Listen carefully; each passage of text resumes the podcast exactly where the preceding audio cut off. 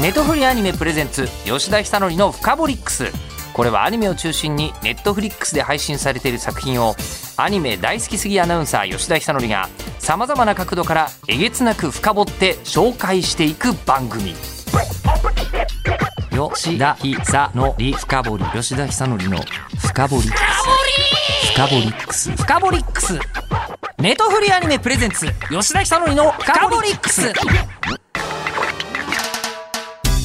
今回はポッドキャストのみなんですね。ネトフリアニメプレゼンツフカボリックス、えー日本放送アナウンサー吉田久典です。現在全世界独占配信されているネットフリックスシリーズ鉄拳ブラッドラインのお話。で格闘ゲームの講師にして講師なんてなかなか言わないですよ、えー今の世界的人気を誇る、まあ、世界的人気っていうのは本当にこういうことなんだなという鉄拳シリーズの、まあ、最新アニメは全世界配信されているわけなんですがこの方にお伺いしていきたいと思います。鉄拳シリーズのチーフプロデューサーバンダイナムコエンターテインメントの原田勝弘さんです。よろしくお願いいたします、はい、よろしくお願いします。今実はバンダイナムコエンターテインメントから、この4月からバンダイナムコスタジオに移りました。あ。あの、って言っても一般の人的にはもうバンダイナムコで覚えてもらえばいいと思うんですけど、えっ、とエンターテインメントとスタジオさんはどう違うんですか、もともと一緒だったんですけど、はい。あの、できた頃は会社が、いわゆるパブリッシングとかプロデューサー側と、はい、まあ純粋な開発側みたいに分かれたんですよ。はいはいはい。分かれた時に僕はもともと開発の人間だったんですけど、ちょっとプロデュースとかマーケティングとか、総合プロデューサー的な方に行っちゃったので、はい。まあちょっと思うところもありまして、あと、鉄拳以外にも実はいろいろ作ってるものもあって、はい。ちょっと作る方の仕事はあまりにも忙しいので、本腰入れようということで、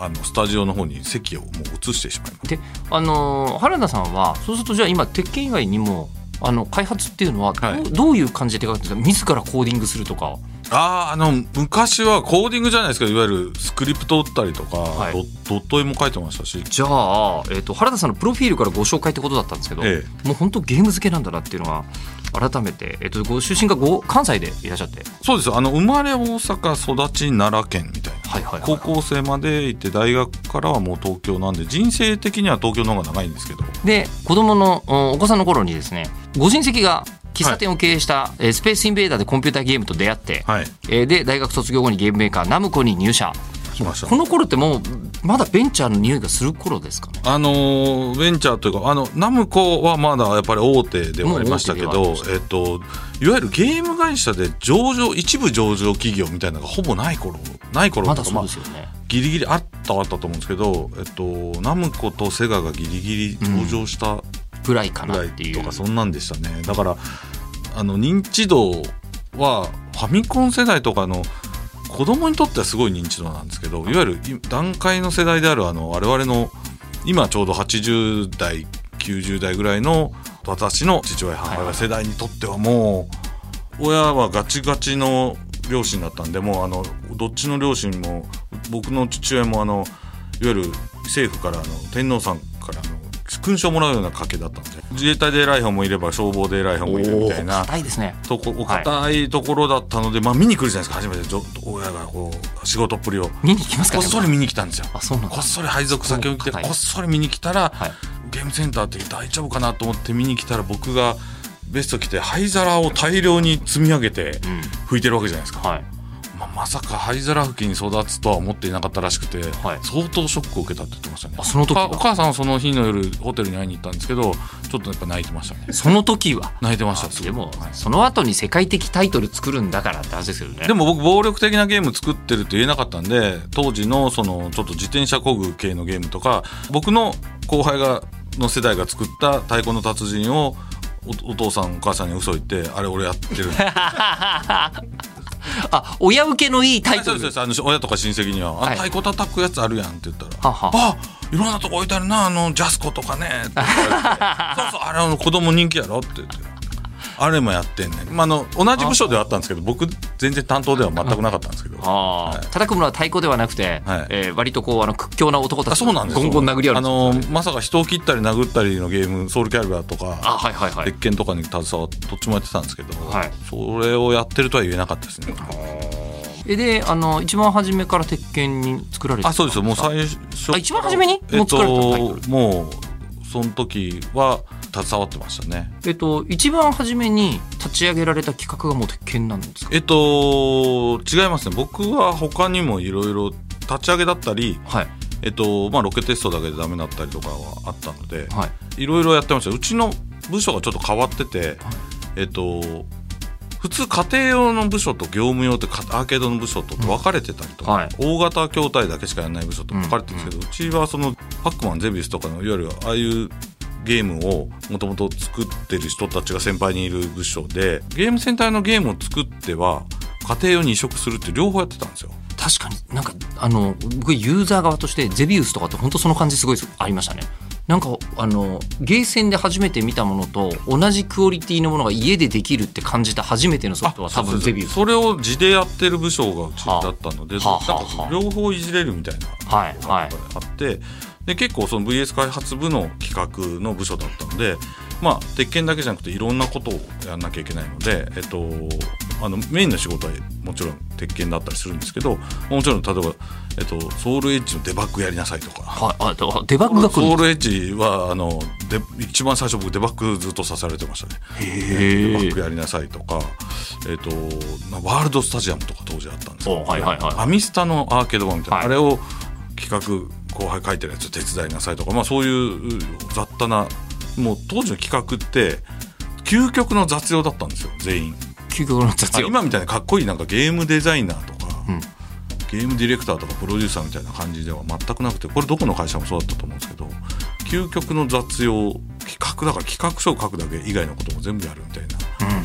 何でもやる。でそのあらゆることをやるものの中で鉄拳作ろうって思ったのはあそれだからね僕が思ったんではなくて、はい。えっと、当時、えっと、あ当時僕の先輩今任天堂行っちゃった先輩なんですけどその先輩が、えっと、ナックルヘッズってちょっと売れないナムコの格闘ゲームを作っててはい。その後にえっとポリゴンの波が来るってことがナムコは分かってたわけじゃないですか、はい。そしたらいわゆるバーチャファイターっていうのは、うん。先んじてセガがやっちゃったわけですよ。ね。その時にこう人体ってポリゴンの人体を動かすものって、うんうん絶対将来的にずっとあり続けると思ったそう格闘ゲームに限らず。あの、ーポリゴンで人を動かす究極のテーマだったんですよ当時。車は割とできるけど人って難しいよねって話になってて、うん。モデリングもそうだしアニメーションもそうですけどリアルにするっていうこととか皮膚をつなげる技術とか、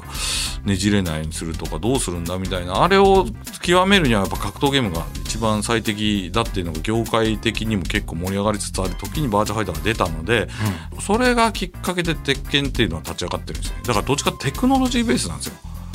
あああの市場調査ベースではなく、ええ、テクノロジーベースでこれあるいやテクノロジーとしてあるべきっていうねそのテクノロジーの元って何だっていうと実はセガさんから取った人たちで成り立ってるのでバーチャと鉄拳っていうのはある意味でライバルだしに非常にこう根幹は似てる部分があるのはそれのせいなんですね。でその時のあの僕、まあ、ユーザー側というか、ええ。見てる側として、えーとまあ、それこそスト2とかがあって格闘ゲームというジャンルがもう一大ジャンルになって、はいはい。で 3DCG もどんどん増えてきてるとはい。いうのを見ててこれはなるよね格闘ゲームにっていうのはユーザー側として当然の発想ではあったんですよ。ただここで思ったのは同時に、まあ、僕アニメファンなんで、はい。アニメの CG とかもめっちゃ見てたんですよ、でアニメの CG とかって技術優先ですげえ！でもこれ面白いか？ちょっと別か？みたいな感じだったんですよ。うん。逆に言うと「あのトイ・ストーリー」を初めて見た時に「はいはい。トイ・ストーリーあやっべこれ CG としてもすごいし、はい。ストーリーもちゃんと面白いじゃん、はいはい。って思った衝撃っていうのがと当時あったわかりますわかります。当時。で多分それぐらいの時期ですよね多分、はできたのでそれであのゲーム会社が作る CG ゲーム、バーチャもそうだし鉄拳もだったんですけど CG としてまずすごいんだけど、おもろいじゃんって思ったんですよ。ああなるほど。これ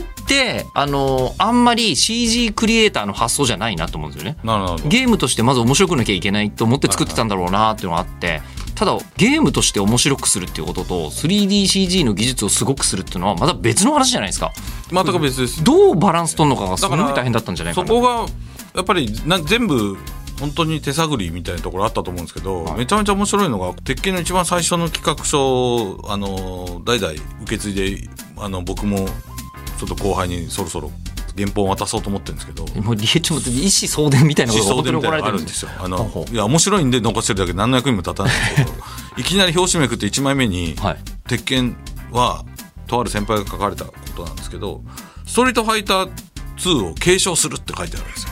あのカプコンさんのゲームですよね。他社の作品な上にはい。勝手に継承してしようとしてるし、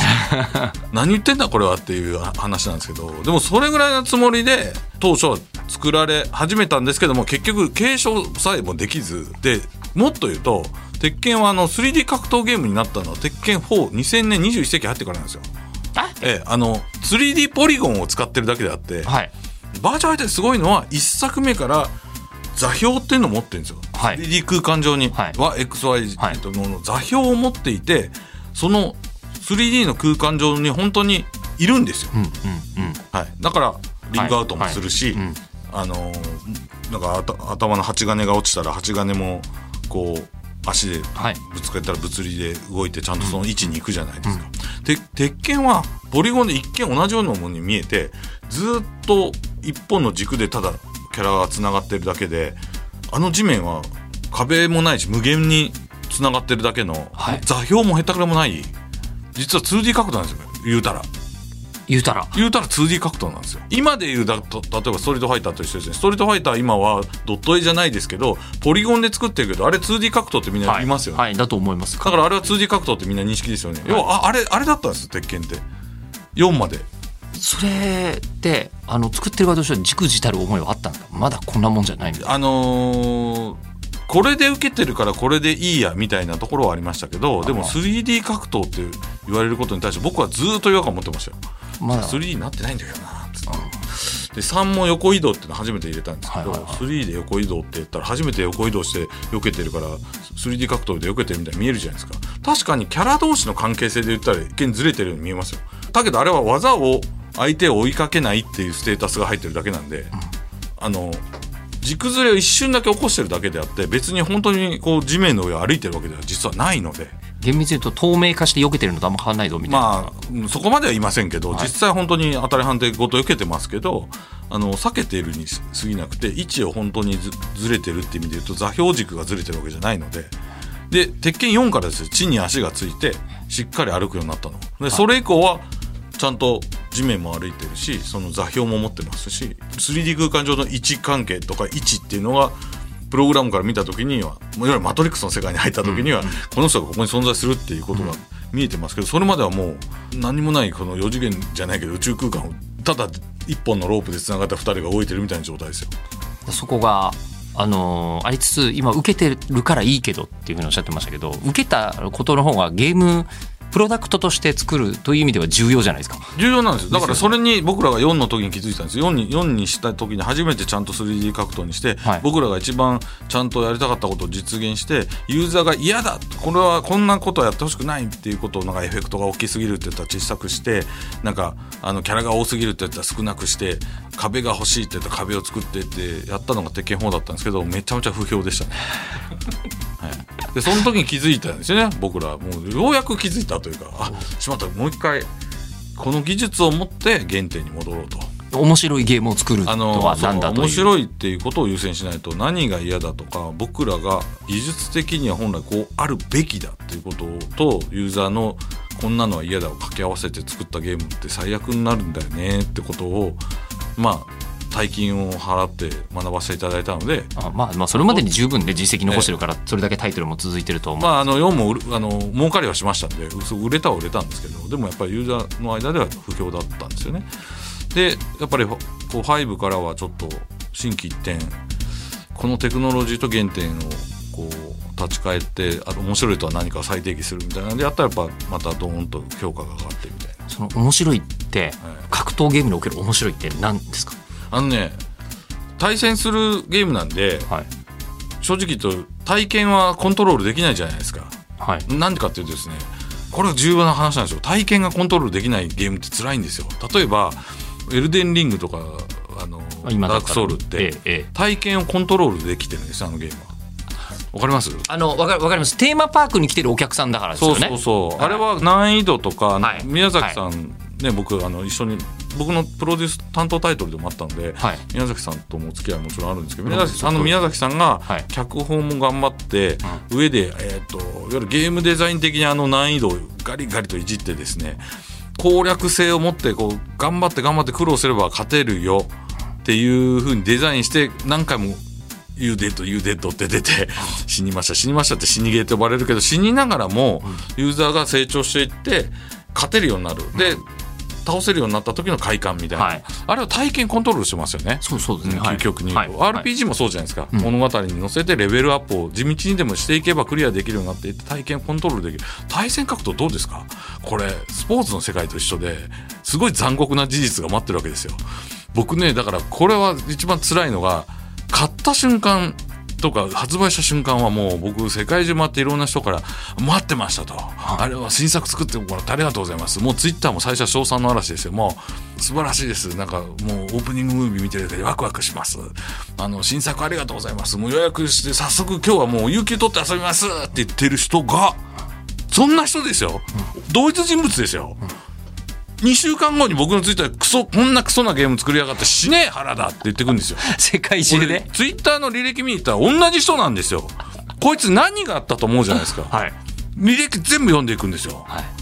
まあボコボコにされてるわけですよ。もう20連敗30連敗なんてもんじゃないですよ毎日毎日家に帰ってきてはね何回もボコられあボッコボコにされてあそれでももちろん立ち上がる人はいますけど心折れますよそりゃ。ね。ね半分の人最低でも半分の人。だって勝者敗者がいるわけですから、うん。普通に数学的に考えても最低でも半分は敗者なわけじゃないですか、まあ、もっと言うと格ゲーの世界って7割は敗者になりますよね。もっと強い人た勝率ちはめちゃくちゃ強いです50%で考えた時、うん。うん。大体の分布図でいうと、でそういう人たちからすると俺はこんなに頑張ってるのに勝てねえと。これゲームのバランスが悪いんじゃないかとどういうゲームなんだって気持ちになってきちゃってムカつくってなるし逆にたまたまいい経験をした人たまたまいいライバルがいて切磋琢磨できる友達もしくはネットで友達になった人とずっと同じようなレベルで競い合ってる人は最高のゲームだって言ってくれるわけですよ。うん。うん。これ今度逆にあのずっと勝てるゲームでもつまんないから、つまんねえって言ってくるんですよ。今回つまんないと、うまい人でもつまんない、うますぎると強すぎると。だからそれってコントロールできませんよねこれあの本当本物のスポーツと一緒ですよね。そう。あの野球が最高に楽しいって言ってる人もいれば結局甲子園出られないでずっとボール拾いしてましたって人とでは楽しさ違いますよね。そうなんですよ。ってことは僕らが目指さなきゃいけないのは、まあ、そのゲームバランスだとかそのゲームの対戦としての駆け引きの面白さもあるんですけどその一個手前にあるキャラクターとしての造形だったりあとは動かした時のやっぱり気持ちよさとかですよね。動かして技を当てて相手を吹っ飛ばしたり技をかけた時の重みとかかっこよさとか気持ちよさっていうところをどれだけこれフィードバックですね。あのフィードバックっていうのは目の情報もそうだし音の情報もそうですしあの操作感との一体感みたいなところもそうですけどそこをいわゆるアクションゲーム的な考え方で操作していかに面白いか車の乗り味考えて作ってるみたいな感じですね。はい。乗り味のいい車をまず作るみたいな感じ。です。それをキャラクターごとに個性をつけていって、はいはい。面白みをどうしていくかっていうのはそこそこに全部集約するそれしかないですよ。それと、まあ、もちろんストーリーモード入れたりいろんなモード入れる。ほそれは他のゲームと同じ構造ですけどはい。根幹の部分で言うとさっき言ったように体験をコントロールできるゲームじゃない以上は、あのそういうところのクオリティにこだわるしかないっていうのが僕らが最初によく言ってることですね。はあそうするとあの、まあ、今回はあのネットフリックスとしては、はいえーこうあの鉄拳ブラッドラインとしてストーリーの方を映像作品にするっていうのってあの今後入ってきてもらうためには、はいめちゃくちゃ重要なわけですいよ。やーいいところつきますね。いやでも本当そうでしょあのだってイニシャル D を見た人が86に乗ってる可能性の高さってすごいと思うんだよね。なるほどなるほど 絶対そうでしょう。あれ私車全然興味ないですけどなんとなくあの86いい気がするみたいな全然ありますそれは。そういうことですよね。多はい分あのーこれは面白くてやっぱりその時々世代によって入り方って違うじゃないですか、はいあのー我々の世代っていうのはゲームセンターっていうのが全盛期だったので街中にそのプロモーションされてる場所があってはい。コミュニティがいわゆる今ほど SNS とかスマホとかがない時代で待ち合わせの場所がそこだったりするわけじゃないですか。しましたね。なのでそういうところに行ったらあるゲームとしての対戦ゲームっていう入り口っていうのと今の現代の人は違いますよね。例えば e スポーツだとか YouTube で見て面白そうだとか実況見て面白そうだって入る人もいますけどおっしゃったように今エンターテインメントって死ぬほど選ぶもんあるわけですよ、うん。でやっぱり僕すごいナラティブなゲームってよく言うんですけどそういうストーリーとか世界観で売ってるゲームの羨ましいところは、まあキャラクター好きになったり話が好きになるとやっぱドハマりするじゃないですか、うやんっぱあの要素がやっぱある程度格闘ゲームにもないと、うん。これからいろんな人入ってこないんだろうなってもうおっしゃる通りです。それはすごい感じてるんですよね。だからもともと鉄拳はアーケードが実は日本より先に欧米って、えっと、15年ぐらい前にさーってなくなってるんですよあ確かになんかはい。そのイメージないですね。15年ぐらい前にもうなくなってるんですよ。僕らは察知するのが早かったんでなんであのゲームセンターで出したものをわざわざ家庭用にする時にあんなにたくさんムービーを入れて、なんであんなストーリーモードとかたくさん昔から入れたりしてるじゃないですか。鉄拳っておまけモードいっぱい入れて、あれなんでそうしてたかっていうとホームエンターテインメントとしてのその格闘ゲームの格闘ゲームじゃないことをたくさん入れていかないと、新しく入ってくる人がいなくなるよっていう危機感があったからなんですよゲームセンターっていう入り口がなくなるんで。なるほど。だからストーリーにすごい格闘ゲームにしてはストーリーに力を入れてたんですよ。なるほど。ただ格闘ゲームってストーリーから入れないのでス。トレートファイターとかもそうじゃないですかこれはもうあの他社さんに失礼とかそういう話じゃなくてセガさんともカプコンさんとも作ってきた人作っている人現役の人とももう話してることなんですこれ絶対大丈夫な話なんですけどお互いにやっぱり言ってるのは格闘ゲームのストーリーって最初に作る時にそんなきっちりストーリーから入って作る格闘ゲームまあアークシステムワークスの、あのーちょっと一部のタイトルとかは違うかもしれないですけどほとんどがそんなストーリーから入んないですよやっぱり。だってこんなゲームシステムにしたいこんな風にしたら面白いんじゃないかって、ゲームのインタラクティブなところですよね、いじれるところ。プレイヤーの介入要素があるところから入っていってその次に来るのがマーケティング的なところじゃないですか。例えばアメリカで受けているからアメリカ人のキャラもう一体増やそうとか、イタリアで今伸びてるからイタリア人増やそうとかっていうとこから入っていくと、よく考えたらいろんな国籍のキャラいるけどこれ、えー言葉の問題どうすんのとか、うん。うんストーリーどうするって言ってなんかブラジル人一人南米の人突然ここ割って帰ってこないとこいつ登場するとこないけどみたいな。じゃあ南米に飛ぼうとかそういうことになるわけじゃないですか。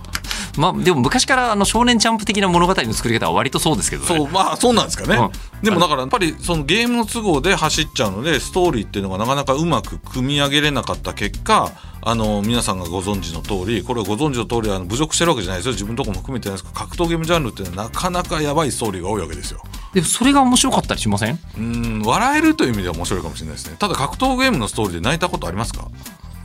ままああんまだ泣くっていうのはおかしいから別に泣くだけが感動っていうじゃないですからね。でもなんかなんていうかなんかなんだろうな。ちょっと違うじゃないですかやっぱり。RPG とか。確かにまあエンディングまで泣くんじゃないって糸井重里さんが言うのとはちょっと違う感じはあ違いますよね。ね、はいはい。その感じはありますね、あのそれで言うと今回あの鉄拳ブラッドラインも公開されてええ。最後まで見るんですけどいい話なんですよ。そうなんですそよ、ね、うなんですよ、はい。今回。あの一応ストーリー説明しますが。こんなうまく料理してもらえるんだっていう。あそう感じたんですね。そういう感覚ですね。もう力こそ全てだ。でもこの作品の主人公はシリーズ内でも人気の高い風間陣えー物語は風間流古武術を母に教,、まえー教わる幼い風間陣が突然人知を超えた力を持った強敵の襲撃により全てを失うところから始まる。で、自分の非力さを意味、復讐のために絶対的な強さを求めていく。ゲームシリーズで言えば鉄拳3まで物語が語られていくわけですが、えー陣の母である風間淳也、祖父三島平八をはじめ、ゲームシリーズで常連のポール・キング、え比較的参戦が新しいリロイといったキャラクターも登場と。で、英語版で作られたって話はこの間しましたけども、え日本語版では、え風間淳役が千葉一心さん、風間淳役が能登まみ子さん、で、森川俊之さん、えー坂本真綾さん、大塚芳忠さんなどの名優さんたちも登場しているわけなのですが、えっと、ここでうまく料理してくれるっていうところに、監督者のそのゲームクリエイターとしてナラティブを重要視してるからこそ、もうこのまんまゲームのムービーに入れたいぐらいの気持ちになるわけですか？ああどっちかというとだからナラティブを重要視したかったけどできないジャンルだったので弱みだったわけですようん、自分としてはまだ足りてない、まだ足りてない。自分どころかこのジャンルの弱みだったのでその中では鉄拳って格闘ゲームの中では割としいわゆるプリレンダームービーとか技術的に綺麗なムービーがあるとか、割とストーリーは力入ってて評価高かったんです格闘ゲームの中では。これ調査したんで分かるんですけど市場調査した時に鉄拳はストーリー評価が高かったんですよ、これで高い方なんだって意識で僕らは逆に言うともっと本当は良くしたいけどどうしてもほらあの面白いもので作る人間も RPG 作りたいって人間だったらやっぱりナラティブな人間が集まるわけですよ。そうあー。文文才があるとか。文才があったりとかその恥ずかしげもなくかっこいいセリフとかをうんうん。考えちゃうみたいな。うん。もう格闘ゲーム作ってる人たちって言うたらこうどうやったらうまく人が倒れるかみたいなことを考えてるような人たちとか社内でも武闘派みたいな人たちとか。やっぱりあのなんでしょうあのゲーム作ってて当然意見が、もう激論になったりする時あると思うんですけど殴り合ったりとかありえる。殴り合うまでいかないまでも直前までは行くあのーやっぱり他のプロジェクトでありえないようはない。圧の掛け合いみたいな ありますよ。プログラマーとかもはい。すごい理路整然とあれですけどやっぱりこうもともとテクノロジーの最先端行くプロジェクトが格闘ゲームは90年代一番多かったんですどの会社も。だからやっぱり一番強いのがいるので、もう発言権争いみたいな。もうなんかテストステロンが爆発してるみたいなうんだからやっぱりそういう人たちが集まってるからそうストーリーに行かないですよね。脳みそが。でこれ最後にどう最後にこれ春どうすんのって言われて。でいやじゃあ狭間仁が生まれてこう何歳ってもう公表してるけどストーリーどうすんのって言われて、じゃあ、えっと、思い切ってあれから20年後にしましょう。ってお前春田あの1年間お腹の中に入ってる時間が抜けてるって言われてしまったってなってあれから19年ってわけわかんない なって皆さん、ね、検索してもらうと分かりますけど鉄拳ってあれから20年しようと思ったらなんか年齢公表しちゃった年齢とあれで合わねえから。お前知ってるか？お前まだ若いから分かんないと思うけど子供ってお母さんのお腹の中に10ヶ月ぐらいから1年ぐらい出てこねえんだ。あっつって。バカじゃないですか。もうそんな人たちですよ作ってんの。それストーリーダメになりますよねそれ。まあ、ダメかというとそれが良かったりっていうのは本当に本当にでもあのなんですかそんなストーリーのあらなんてあの夏目漱石があの、えっと先生が出てくるやつなんだったっけ？心だ、はい。えー心を書いた時にあの第三章って先生の衣装なんですよね、ええ。あれさ第三章。で先生の衣装を手渡したっていうのが2章の終わりに出てくるんですよ、はいはい。封筒に入って何枚って言ってたんですけど、え第三章原稿用紙にしたら数百枚あるんですよ。あそうなんですそうそうなんですよ。だからどう考えても封筒に入るわけないんですよ。入らないですよ、ね、入らないですよ。新聞連載で書いてるから。あそうかそうか。そういうそれはもう思いっきりとんでもない面白い面白いことになってますね。いや面白いことになってるんですよ、はい。でももう夏目漱石の頃からそうなんだからストーリーは破綻をあの突っ込んでみようとしてる人たちは僕は粋じゃないよってずっと昔から。もでもそれを感じさせないのが文才。だだってこれ、はい。あのーね、この話のついでなんで言いますけどこれいろんなところで言っててこれもあのセガさんにも思いっきり言ったんでセガさんの、ね、バーチャファイターのジェフリーってキャラいるじゃないですか。はいはい。あのね漁師のこんな上半身裸で「うー」って言ってる。彼何のために戦ってるか知ってます？なんかわかんないです。これねバーチャファンに聞いても知らないんですよみんな意外と、僕ストーリーちゃんと他社やっぱ競合他社の研究してるんで読んでるんで、あいつ、あんな命張って戦ってる最新の魚群探知機が欲しいんだよ。いやお前知るか自分で買えよ。そう大会の賞金当てにしてんですよそれ。あんなトレーニングしてあんなに命ああんな一流一流であんな犯罪組織も含めて戦ってですよ、はいはいはい。すごいやつらとあんなに戦ってお前は何のために戦うって読んでください。最新の魚群探知機が動機でしたまあそんなんばっかりですよ。もう、あのカプコンさんのストリートファイターのシャドルーなんてよく読んだら大したことない悪の組織ですからねあそことか本当に。そこら辺の高校生の部活にでも潰されるんじゃないかっていうような組織ですからねあそこ。だあ。からそんな感じなんですよ。もう本当に穴とかじゃなくてなんかやっぱり作るプライオリティの順番が全然違ってストーリー一番最後になっちゃってるいいんじゃないですかね。だからそういう意味で言うとネットフリックスさんのこれはうん。うん素晴らしい。やそうんで力こそ全てだとかの言葉は僕はこれ僕が当時考えた言葉あだだったりはするんですよ、はいはい。そういうのはうまく生かしてくれてるんですけどでも本当今回はもうありがたいって感じです。ねちゃんとこう今回 6, 6話あるじゃないですか、はい。まあ6話最後まで見ると1話とこうつながってるんですよ。ストーンとあなるほどっていう。ああいうことができないんですよ僕らは。後先考えずにやっちゃうんで。まあでもそれってあのなんていうんですかね。作ってらっしゃるのはスポーツじゃないですか、はい。ある意味。ではい。スポーツであのドラマが生まれることは自然にはいっぱいあると思うんですけど、は野球で1回から9回まで脚本で書いちゃってその通りに選手にやってくれっていうわけにいかないようなもんだと思うんですよね。まあまあ、まあ。言うたらそうかもしれないですね、でまあその中の一個を、まあ、ただその時にリアル野球になってるっていうのはこの間プロ選手にはい。お伺いしたところで、こんな試合展開はないよっていうようなことは今回の戦いの中にはないぞとはいはい。いうふうな慣習がちゃんとしてるので、まあ、あのここを、えっと、入り口にゲームに入った人が違和感を感じることはないだろうっていう。違和感を感じないかもしれないけどアニメのストーリーってよくできてたんだなって逆に思うかもしれない。まあ、ストーリーに関してはそうか。もでもそれで ももうその頃はスポーツの楽しさの方に引きずり込んじゃってるからまあそいういんですね。じゃないですかね。スポーツの楽しさに引きずり込んだらもうその後はストーリーあんまり関係ないっちゃ関係ないじゃないですか。そうなんですけどね。でももう毎回クロス選手僕らはインパクトだけ考えちゃうからよしじゃあ今回はじゃあ火山に落として火山殺しちゃうぜとか平気でそうと言うわけですよ平八崖に落として死んだことにしようとかってよしもうこうそしたら衝撃もうプレイヤーみんなびっくりするだろう。ってで次回作作る時に「いや前作殺しましたけどどうします?」って第一声から始まるわけですか。僕はあの小学生の時に、えー先駆け男塾という ほぼほぼそうやってたけど、あまあそうですね。最高に夢中でしたよ。あえーそうですかそういう意味では。えーだから僕毎回も僕ら困るんですよね。それで「あしまったそうだよね。いいんですよそれで。」そうなんですか。個人的には思ってます。戦いのシーンは割と今までのアニメにはない感じですね。ね。本当にゲームっぽいですよね事実それに関してはもう前回のねあのプロプレイヤーの2人がそれはお墨付きをくれてましたけど6話で一気見しやすいのでぜひ一気に見ていただきたいのと、最後に僕が原田さんにお伺いしてみたのは、原田さんはええ。鉄拳強いんですか、僕はね強かったんですよ。強かったんですよ。5あたりまでは例えばオランダのチャンピオンみたいなヨーロッパ行くとオランダでチャンピオンですみたいなやつにちょっとやろうよって言って5ぐらいまでは倒してたんですよ。はいヨーロッパのチャンピオンぐらいだったら俺倒せるぜぐらいに言ってるプロデューサーとかディレクターだったんですけどちゃんといわゆる僕が唯一一番自分で作ってるゲームをちゃん。と自分でも割とうまいみたいな、あのそうじゃないクリエイターも割と多い中で。っていうのだったんですがやっぱりちょっと年齢に勝てないなですね。あの僕は衝撃を覚えたのは僕ゲーム中に寝落ちするやつを信じられないって言ってたんですよ。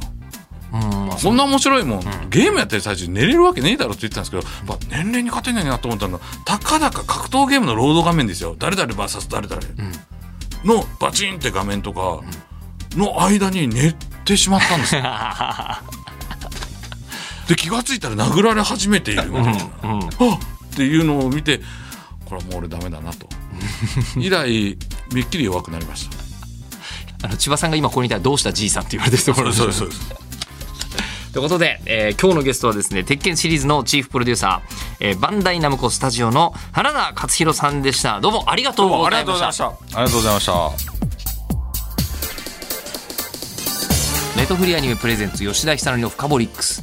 番組ツイッターもあります。アットマークフカボリックスをぜひフォローしてください。ではまたお会いしましょう。ネットフリーアニメプレゼンツ吉田久典のフカボリックス。ここまでのお相手は日本放送アナウンサーの吉田久典でした